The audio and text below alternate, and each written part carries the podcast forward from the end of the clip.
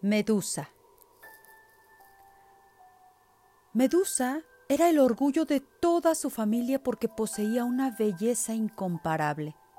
Con una sola mirada era capaz de enamorar al corazón más frío. Se le ofrecía un futuro muy prometedor.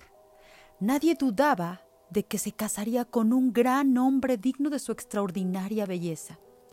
Medusa llevaba una vida apacible junto a sus dos hermanas Esteno y Euríale. Pero un día fue a orar al templo de la diosa Atenea para pedirle que protegiera a su pueblo de un ataque enemigo. Y de pronto, en una explosión de rayos y agua, surgió ante ella el dios Poseidón. Medusa se quedó petrificada ante tan increíble aparición.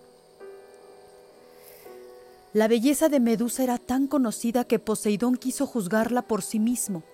El dios de los mares se acercó a ella y le dijo, Las olas no mentían.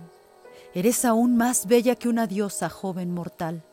Mereces que te preste toda mi atención. Y en medio de un torbellino, Poseidón la raptó. A la mañana siguiente, Medusa despertó en medio de un charco de agua en el templo de Atenea y se vio reflejada en él. Su opulenta melena se había convertido en un nido de serpientes que silbaban y escupían. Cuando salió del templo, todas las personas que cruzaban su mirada con la de ella se convertían en piedra. Aquella maldición era el castigo de Atenea contra la pobre mortal que había osado seducir a un dios en su propio templo. Medusa, Desesperada, envolvió sus serpientes en una tela y huyó a las montañas para refugiarse en una cueva. Medusa vivió apartada del mundo por miedo a que por su culpa murieran personas inocentes. Pero se extendió el rumor de que una terrible bruja habitaba las montañas. Entonces el héroe Perseo decidió enfrentarse a ella.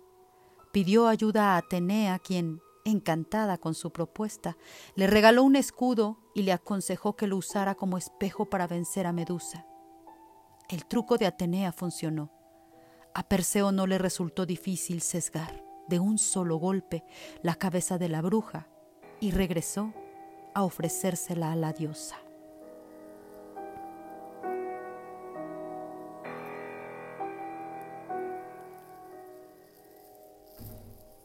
En este especial que hemos creado sobre brujas, espero haber logrado trastocar tu curiosidad, invitarlos a visitar Opúsculo de Medianoche para abundar más en el tema.